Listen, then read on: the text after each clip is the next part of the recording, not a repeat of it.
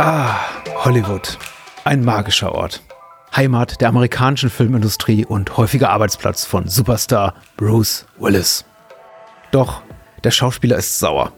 Tausende von Dollar hat er in den vergangenen Jahren in seine Musiksammlung bei iTunes gesteckt.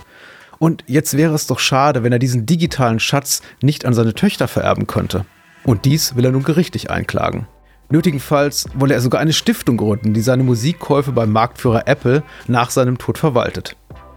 Doch der Technologiekonzern hat etwas dagegen und verweist darauf, dass Willis, genau wie Millionen normalsterblicher Kundinnen und Kunden, die digitalen Klänge nur für sich selbst lizenziert und damit kein Recht hat, diese an seine Liebsten weiterzugeben oder zu vererben.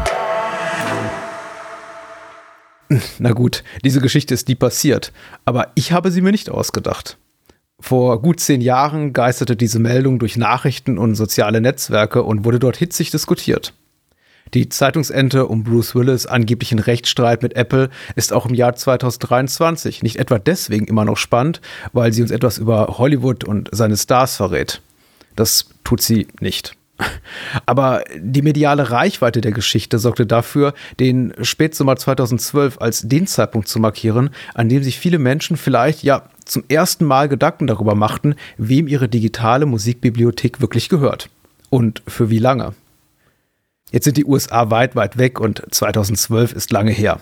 Aber das Thema Besitzrecht an digitalen Medieninhalten ist aktueller denn je. Streaming und On-Demand-Anbieter beherrschen den Multimedia-Markt. Die CD- und DVD-Regale im stationären Handel werden immer kleiner und kleiner und kleiner. Und insbesondere in Nordamerika prozessieren bis heute regelmäßig enttäuschte Kundinnen und Kunden gegen Anbieter wie Apple und Amazon, wenn ihre digitalen Medieneinkäufe aus dem eigenen Account verschwinden. Aber auch hierzulande bietet die schwer durchschaubare Gesetzeslage zum Thema Nutzungs- und Besitzrechte an Musik, Filmen, E-Books und Videospielen aus der Cloud ausreichend Anlass für Fragen seitens der Verbraucherinnen und Verbraucher. Antworten hierauf weiß mein Kollege Maximilian Heidkemper von der Verbraucherzentrale Rheinland-Pfalz. Er leitet den dortigen Fachbereich Digitales und Verbraucherrecht und ist Jurist mit den Spezialgebieten Medien- und IT-Recht. Es ist mir ein Vergnügen, Max in der heutigen Folge von Genau genommen begrüßen zu dürfen. Mein Name ist Patrick Lohmeier und ich freue mich, dass Sie uns zuhören.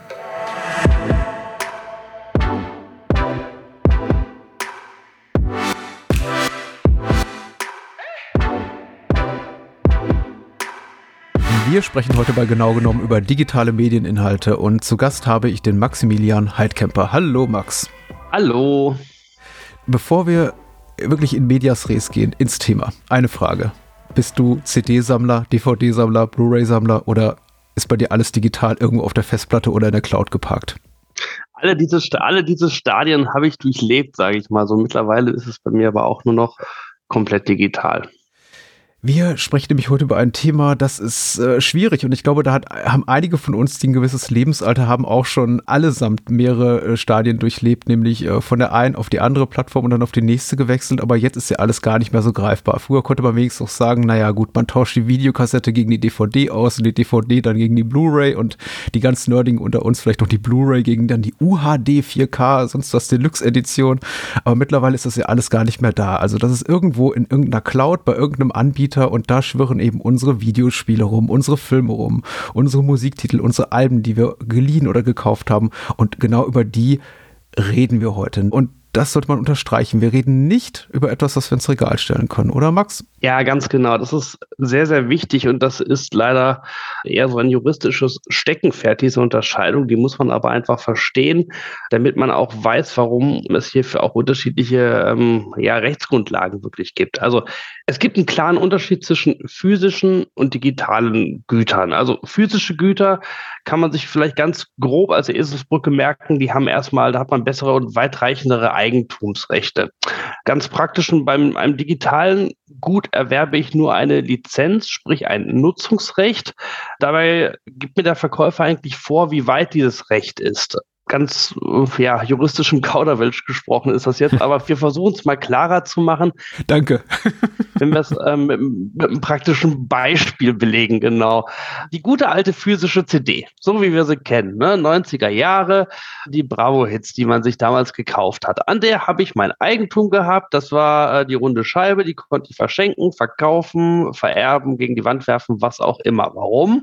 Weil alles, was auf dieser Scheibe war, im Zweifelsfall auch nur einmal dort aufgedruckt war. Ich konnte jetzt nicht ohne weiteres diese Scheibe vervielfältigen und damit irgendwo in die, in die ja, Lizenzrechte desjenigen eingreifen, der diese Musik auf diese Scheibe gebrannt hat. Deswegen war das damals auch so schön einfach. Und es wurde leider etwas komplizierter, als man es anfing, dass diese Inhalte auf dieser Scheibe ja digital sind und man sie auslesen konnte und äh, auf andere Medien drucken konnte.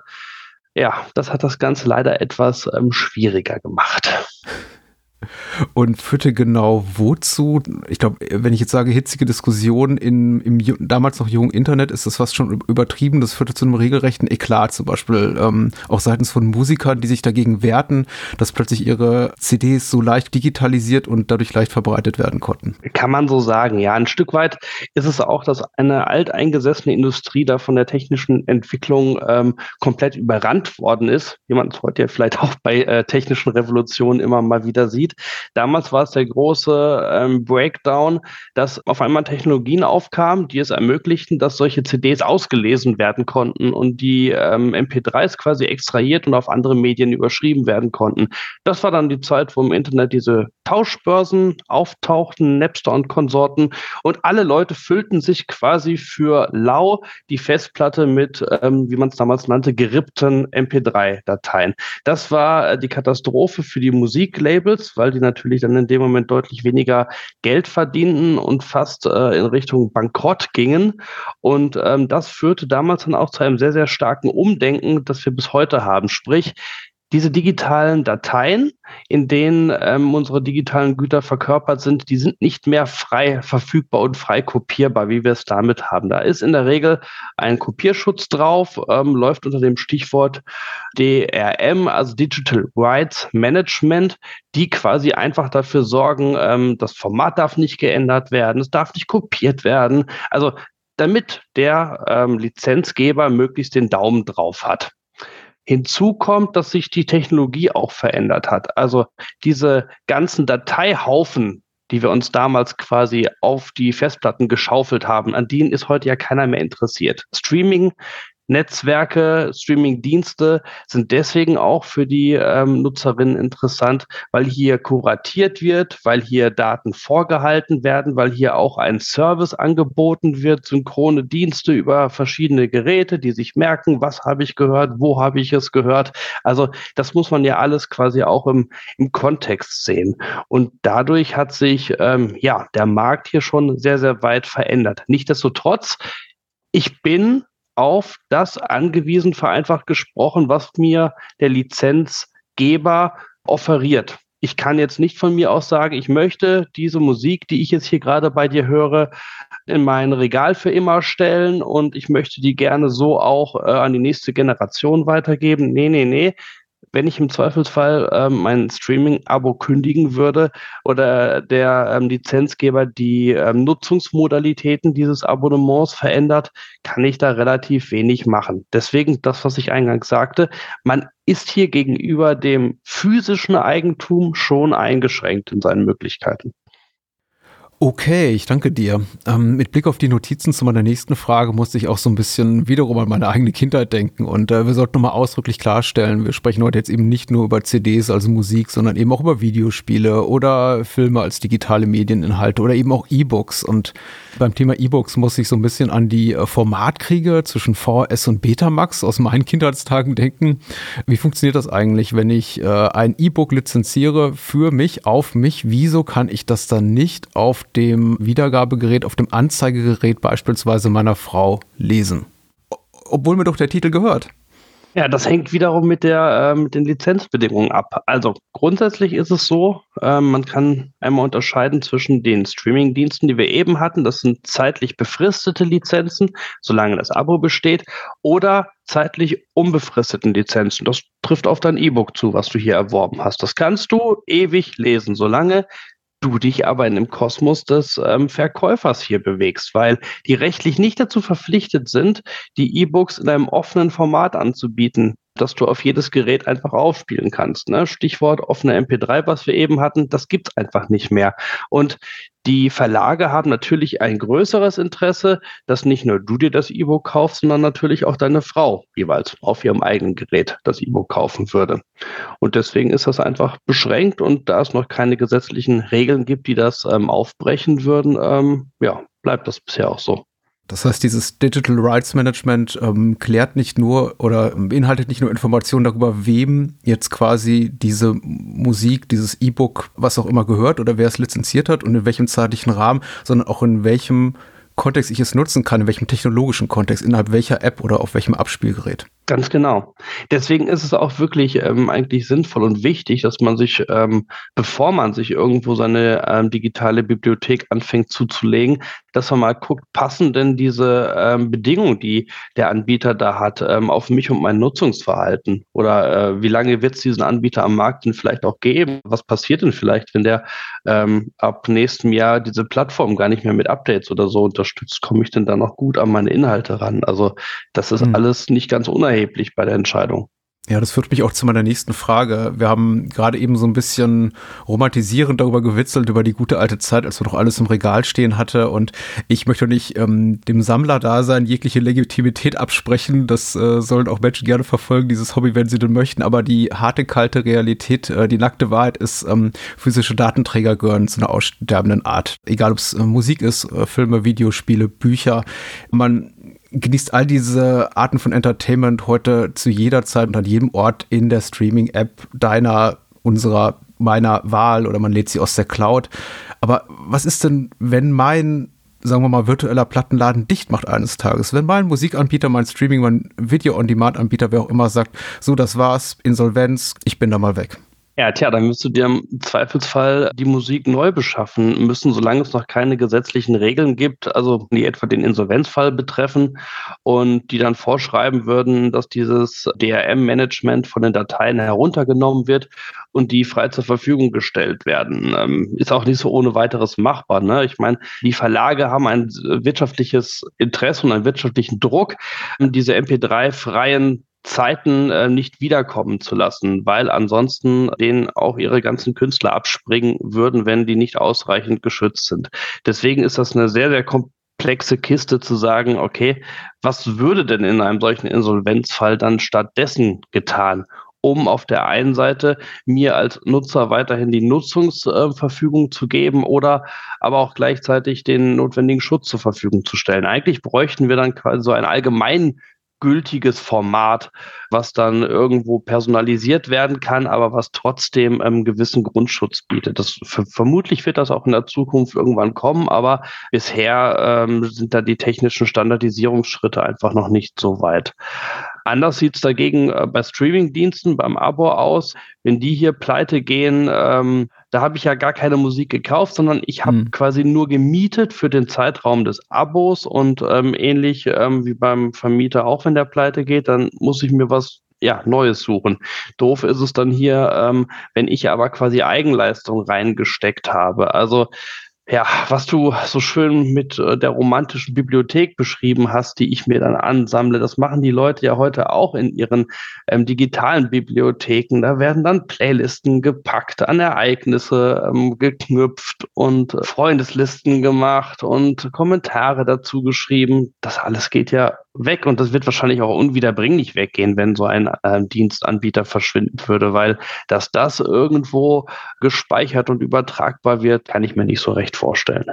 Okay, das ist dann äh, ich möchte nicht sagen, ein für alle Mal verloren, weil ich finde es ja anderswo, aber ich muss dann wahrscheinlich einfach nochmal Geld, in diesem Fall wahrscheinlich virtuelles Geld in die Hand nehmen, um mir dann einen Musiktitel woanders zu kaufen. Oder ich gebe mich eben damit zufrieden, dass ich ihn in Anführungszeichen nur streamen kann und eben nicht besitze und nutze einen dieser Streaming-Anbieter, ja. die wir nicht namentlich nennen wollen, weil wir wollen da keine Werbung machen.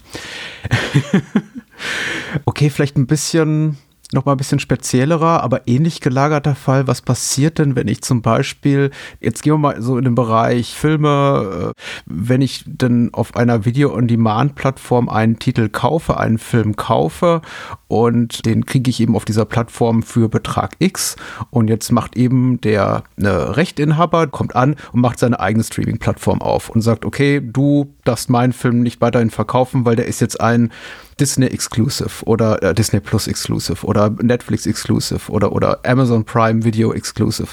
Habe ich den Film dann, ist, ist der verloren bei, auf der Plattform, wo ich ihn ursprünglich gekauft habe? Sehr, sehr nerdige Frage. Nö, überhaupt nicht, weil hängt ein bisschen natürlich wieder davon ab, wie, wie ist der Zugang zum Film? Hast du ihn gekauft, sage ich jetzt mal, sprich dauerhaft lizenziert. Ich habe ihn dauerhaft lizenziert. Ja. ja. Dann kann dir der Zugriff dort nicht entzogen werden, weil die Lizenzbedingungen, die zum ähm, Zeitpunkt des Kaufes abgeschlossen worden sind, die gelten auch weiterhin. Da kann der Anbieter nicht einseitig die äh, Bedingungen ändern, nur weil sich so eine wirtschaftliche Zieleplanung verändert hat. Mhm. Was anderes wäre, wenn das ein, wie gesagt, ein Streamingdienst mit einem Mietmodell ist, da kann das geändert werden. Da hätte ich dann im Zweifelsfall dann keinen äh, Zugriff mehr drauf. Was wir ja auch durch durchaus schon gesehen haben. Ne? Ich meine, es gibt ja die Fälle, dass Labels ihren eigenen Dienst hochgezogen haben und dann äh, ihre eigenen Titel dort ähm, exklusiv reingepackt haben. Das ist ja so gesehen nichts, hm. was gar nicht passiert. Noch so ein speziell gelagerter Fall. Hm, jetzt mal von den E-Books über die Musik zu den Filmen und Videospielen. Wenn ich ein Videospiel besitze, also gekauft habe, online mir aus der Cloud heruntergeladen habe und der Rechteinhaber mir nicht die Möglichkeit gibt, das vollumfänglich zu nutzen in der Art und Weise, wie ich es mir erhofft habe. Zum Beispiel, indem er seinen Software-Support dafür einstellt und zum Beispiel keine dringend notwendigen Updates mehr zur Verfügung stellt. Muss ich dann auch einfach sagen, ja, schade drum, klappt das nicht, konnte ich jetzt halt nur sechs oder acht oder zwölf Monate spielen und jetzt hat anscheinend der Laden dicht gemacht oder hat keine Lust mehr, sein eigenes Spiel zu unterstützen. Jetzt ist quasi das ganze Ding nur, nur, nur virtueller Abfall eigentlich musstest du es früher auch noch nicht sagen, aber da war es noch schwieriger, sich dort auf ähm, ja, sogenannte Gewährleistungsrechte zu berufen, weil es dafür einfach noch keine ausreichenden rechtlichen Regelungen gab. Man muss sich mal vor Augen führen, dass wir jetzt erst seit diesem Jahr in unserem bürgerlichen Gesetzbuch die digitalen Produkte als Kategorie erfasst haben. Und das ist sehr, sehr wichtig, weil wir dabei jetzt auch endlich diesen Faktor Software-Updates, Funktionsfähigkeit eines Produktes, Auswirkungen von Aktualisierungen, erst das steht jetzt wirklich mal im Gesetz drin. Und jetzt kann ich eben auch sagen, ähm, während der zu erwartenden Nutzungsdauer und in dem Falle sechs Monate kein Produktsupport, ähm, kann ich wohl mit Fug und Recht sagen. Also ich mhm. kann hier noch eine weitere Nutzungsdauer erwarten, muss der Anbieter auch dafür sorgen, dass ähm, das Produkt lauffähig ist, sprich, er muss es mit den notwendigen Sicherheitsupdates auch ähm, versehen. Tut er das nicht, kann ich sagen, das ist mangelhaft. Ähm, er muss entweder ähm, nachbessern oder ähm, wenn er das nicht hinbekommt, kann ich auch ähm, vom Kauf zurücktreten, mein Geld zurückverlangen. Das werden wir jetzt in den nächsten Monaten und Jahren auch immer mehr sehen, dass das getan wird. Wir werden Rechtsprechung dazu bekommen und äh, wie in anderen Bereichen auch, wird sich da jetzt ein ähm, rechtliches ähm, Standardwerk herausbilden, nach welchen Regeln das anzuwenden ist. Aber hier stehen wir wirklich am Anfang. Das ist äh, Neuland. Okay, vielen Dank, Babs, mhm. bis hierhin. Ich glaube, ich habe die Basics zum Thema Lizenzierung oder Besitz an digitalen Medieninhalten jetzt auch begriffen und weiß eben, wie weit die reichen oder eben auch nicht. Aber eine Sache ist mir noch eingefallen zum Thema E-Books beziehungsweise deren Weitergabe. Mhm. Ich habe mich gefragt, wenn denn das äh, technische, wenn denn das Endgerät keine technische Hürde darstellt und zum Beispiel, da kommt meine Frau wieder, meine Frau und ich dasselbe Gerät besitzen, also wir nicht auf unterschiedlichen E-Book-Readern von unterschiedlichen Herstellern lesen, sondern tatsächlich das gleiche Gerät haben. Wieso kann ich denn nicht einen Titel, den ich gekauft habe, weitergeben an Sie? Wo doch das auch möglich zu sein scheint im Rahmen dieser Online, die wir auch privat sehr gern nutzen. Also ein Service der öffentlichen Bibliotheken in Berlin, aber ich glaube auch fast überall anderswo in Deutschland, nämlich, dass ich dort Bücher für eine gewisse Zeit ausleihen kann, kostenlos ausleihen kann und die wandern ja auch danach zu irgendjemand anderem, wenn dann meine Leihfrist von äh, zwei oder vier Wochen verstrichen ist. Da geht das mit dem Verleihen doch offensichtlich auch bei der Online. Wieso funktioniert das dann nicht bei mir privat? Einfach vereinfacht gesagt, erstmal, weil Verlage natürlich kein großes wirtschaftliches Interesse daran haben, dass hier sich ein neuer Standard etabliert. Ne? Ähm, aus Sicht desjenigen, der äh, möglichst viele Verkäufe generieren möchte, macht man den Markt so dicht wie möglich und ich gebe keine Möglichkeit frei, dass eine Lizenz weitergegeben werden kann. Dass das durchaus möglich ist, das zeigt eben gerade diese Online. Man hat ja auch hier die Situation, dass man verhindern möchte, dass eine vorhandene Lizenz äh, von den äh, Nutzerinnen frei äh, vervielfältigt werden kann. Das passiert bei der Online auch nicht, weil man quasi immer einen Nutzungsaccount hat, der mit an, quasi eingecheckt und ausgecheckt wird. Sprich, wenn der eine eine Nutzung weitergibt, verliert er für diesen Zeitpunkt selber die Nutzung. Und auf die Art und Weise hat man da quasi den Daumen drauf. Dieses System könnte man auch auf andere Medientypen problemlos ausweiten und dann eben auch sagen, ähm, ich verleihe meinen Film, ich verleihe mein Spiel, ich verleihe meine Musikdatei XY für einen Monat. In der Zeit kann ich nicht darauf zugreifen. Am Ende fließt das wieder an mich zurück. Wäre technisch ohne weiteres umsetzbar. Aber das wirtschaftlichen Interesse der Verlage ist da im Moment natürlich nicht sehr stark. Sprich, wird sich wahrscheinlich erst was tun, wenn da auch entsprechende ähm, gesetzliche Regeln das entweder vorgeben oder wenn wir ein neues Unternehmen beispielsweise haben, was das auch ähm, als, als gezieltes Geschäftskonzept ähm, aufgreifen kann. Aber das ist immer sehr, sehr schwierig, weil ein Unternehmen, was hier mit erfolgreich werden wollte, bräuchte ja entsprechende Lizenzen, die sie bei den Verlagen einkaufen. Und solange die nicht ähm, weitergegeben und freigegeben werden, kann sich hier nichts entwickeln. Ich sehe da auch leider keine Perspektive. Und so, so mein persönliches Empfinden ist ja, dass ungleich zu, zu Videospielen, zu dem Markt äh, Filmen und Musik, äh, der Bereich äh, Print noch einigermaßen relativ äh, stark aufgestellt ist. Und sagen wir mal, zumindest noch existiert. Ja, richtig. CDs gibt es ja äh, quasi gar nicht mehr. Print hat ja immer noch den Vorteil, dass diese Haptik den Leuten einfach mhm. gefällt. Mhm. Das ist äh, bei anderen Formaten einfach nicht so der Fall. Ja, richtig, ja, richtig. Also jetzt habe ich mich arrangiert mit äh, meinen Rechten und Möglichkeiten betreffend meine Medienbibliothek, die ich eben lizenziert habe, aber eben nur in einem gewissen Rahmen und für bestimmte technische, für bestimmte Endgeräte. Aber was mache ich denn, wenn ich eines Tages äh, von dann gehe, früher oder später, und sagen möchte, hier, liebe Kinder, habt ihr ähm, Papas äh, Musikbibliothek, hört doch mal in die alten Platten rein. Also in, in die alten, wie auch immer, kodierten Files. So. Was passiert damit, mit meinem digitalen Mediennachlass? Das wird ein sehr, sehr spannendes Thema werden. Also an der Stelle möchten wir gerne auf unsere Kollegen aus Baden-Württemberg verweisen, die unter dem Stichwort digitaler Nachlass ähm, schon mal 2020 eine ähm, ganz gute Folge dazu gemacht haben. Ähm, die verlinken wir hier auch. Im Kern ist es so, dass man ja leider auch hier wieder sagen muss, es fehlen die gesetzlichen Regeln. Das Erbrecht kennt bislang keinen digitalen Nachlass. Es gibt Unternehmen, die sich darauf eingerichtet haben, ob Accounts ähm, übergeben werden können, was übergeben werden kann. Äh, das ist aber ähm, eine Sisyphus-Arbeit, dort die Unterschiede herauszuarbeiten. Deswegen Kerngedanke ist eigentlich, wenn man etwas hier vererben sollte, vergibt man am besten die Zugangsdaten für seine Accounts weiter. Und dafür empfiehlt es sich, frühzeitig schon Übersichten zu erstellen und die Zugangsdaten an sicheren Orten zu hinterlegen und diejenigen, die dort später Zugriff drauf haben sollen, ähm, auch darüber informieren, wo diese Orte sind, wie man das eben auch mit einem Testament macht. Alles klar, dann gibt es da doch keine gesetzliche Perspektive, aber äh, ich möchte sagen, äh, physische Datenträger sind weitestgehend tot, aber die Hoffnung auf eine gesetzliche Regelung in dem Bereich stirbt zuletzt. Also verbleiben wir so. Und äh eigentlich, eigentlich, eigentlich kann man in dem Bereich immer irgendwie sagen, also Entwicklungen sind immer irgendwie durch die Macht des Faktischen und durch technische Innovationen äh, vorangetrieben worden. Also wenn es, glaube ich, nach den, nach den Labels und den Marktteilnehmern geht, würden wir heute noch an unsere, äh, unsere CDs hören, wenn, wenn nicht sogar irgendwelche Schallplatten, aber die sind dann halt getrieben. genau, ich wollte auch gerne noch mal hier ein, eine Stimme den Vinyl-Liebhaberinnen und Liebhabern geben an dieser Stelle, auch wenn wir immer von CDs sprechen, aber die gibt es natürlich auch noch. Äh, vielen lieben Dank, Max, für die Aufklärung zu digitalen Medieninhalten. Das war sehr, sehr hilfreich. Ich danke dir. Sehr gerne, hat mir Spaß gemacht.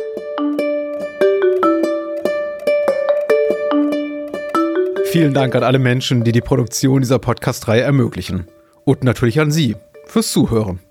Diese Folge, wie auch alle weiteren Episoden von Genau genommen, können Sie übrigens in so gut wie allen Podcatchern oder Audio-Apps hören. Dort können Sie diesen Podcast auch abonnieren, worüber ich mich sehr freuen würde. Und über eine Weiterempfehlung unseres Formats sowieso. Mehr rund um Ihre Rechte zu Streaming und digitalen Gütern finden Sie unter verbraucherzentrale.de. In wenigen Tagen haben wir ein neues spannendes Thema für Sie. Bis dahin erreichen Sie mich für Feedback und Themenwünsche per E-Mail an podcast.vz-bln.de. Dies war genau genommen der Podcast der Verbraucherzentralen. Mein Name ist Patrick Lohmeier und ich freue mich auf ein Wiederhören.